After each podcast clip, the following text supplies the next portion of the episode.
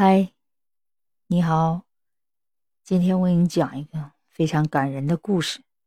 这个故事呢，讲述的是一位老人，在他老伴儿刚刚去世之后，他呢就给一名记者打电话，告诉那名记者，他说他有一个天才翻译家的儿子，住在精神病院里。他说。我老伴儿走了，我不想以后我也走了之后，没有人知道我儿子的故事。然后记者问：“怎么回事呢？”他说：“呀，我儿子六岁那年吧，和朋友们在一起玩游戏的时候，不小心有一个枪啊，玩具枪里头就射出了一根针，就把他儿子的眼睛给射瞎了。射瞎以后呢，这孩子就也是心情不太好呗，很抑郁。”然后上高中的时候呢，就突然就非常的厌学，情绪大变呢，把家里东西都砸了，就赖在家里不上学了。然后呢，马上就要高考了，父亲也很担心，但是考试成绩下来之后，却让人非常的吃惊，这孩子离一本线就差三分。然后呢，他报考杭大外语系，考入之后呢。没有顺利的哈入学，为啥呢？人家说他高中的时候不守纪律，在学校有的时候也经常犯病，所以说呢，终止了他的学业。这孩子于是就在家自学，最后呢，他也是以自考毕业文凭也拿到手了。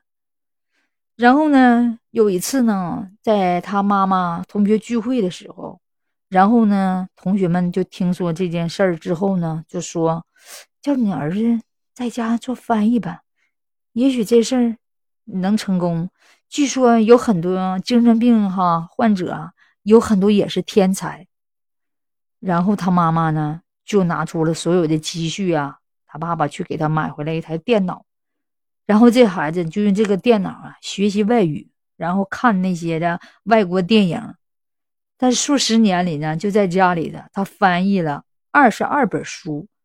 还翻译了《诱惑者》，还有什么电影的元素、书信集，他翻译的东西呢？横跨小说、电影、音乐、哲学等多个领域。他爸爸讲这些故事的时候呢，他爸爸也是非常的激动。他爸爸说呀：“这几十年里啊，家里非常的拮据。嗯，我们这样一个本本分分的家庭，为了儿子能够体面的生活。”为了他们老伴去世之后，儿子不为生活而奔波哈，一直呢想给孩子呢学一样本事，让孩子能够遮风挡雨，能够自食其力。就这样一位伟大的父亲，真的非常令人羡慕。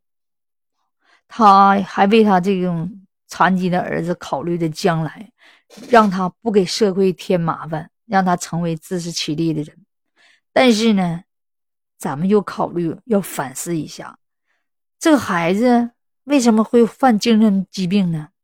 应该没有遗传，但这个父亲一直就想让孩子成功，是不是压力太大了？嗯，对孩子有压力太大，本身你说他眼睛就坏了，他心情很压抑的，又让他这个学这个学那个，他会不会精神就是崩溃？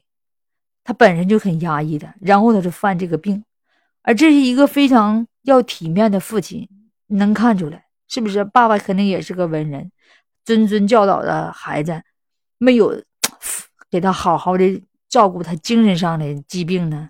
如果早治疗的话，这孩子疾病会不会不那么发展的厉害呢？是不是？我们又想了，可能当时啊，这个环境不好，没有这些机构。而现在呢，我们的社会能不能呼吁一下子呢？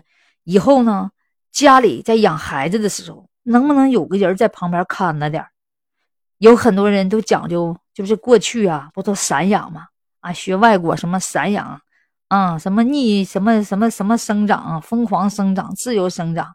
但是生长是生长，咱旁边不能没有人你父亲母亲，你再忙，一定又有一个人看护好孩子。你在旁边的一定看护好的，是不是？你可以说不让他碰这个，不让他让他碰行碰，但是你家长在旁边要教他，要看的。所以说，这个从小对孩子的看护、守护，这个是很重要的话题呀。还有呢，我们就是对于患病的孩子，能不能早点提前预防？如果发现他精神上有点抑郁了，有没有心理的疏导师啊？就是能够主动上门帮助孩子疏导呢？我觉得这个社会呀，或这个社区啊，多一点这种心理疏导师，或者是心理救助师，能够把孩子的这个病啊，是不是啊，在萌芽之中就给他灭掉了，省得以后他犯这些更严重的病。因为本身他眼睛就残疾，他心里肯定就压抑，是不是？每个孩子都是要面子、要自尊的。所以说呢，我觉得社会多一点关爱，多一点细心。多一点对我们这种家庭的关心救助，让每一个家庭都充满了欢笑，让每一个家庭都能够正常健康的生活，是不是？我们为这位伟大的父亲呢，真的感到敬佩。他的一生真的这样一个颠簸的家庭，起起伏伏，这样一个普通的家庭啊，在这家庭中挣扎、煎熬。这老人也受了很多的苦啊！我多希望他能够哈，像咱们正常家庭一样啊，能看到孩子那幸福的笑声，能看到孩子能够健康的成长，能了了去老人的这份心愿呢。希望社会多关心孩子们的成长，多关心孩子们的身心的健康啊，保护好孩子，从里到外，从身心。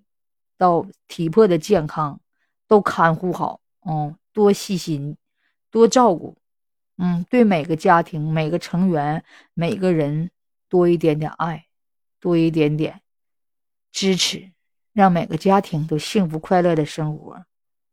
希望大家付出你的爱，献出你的爱，世界充满爱。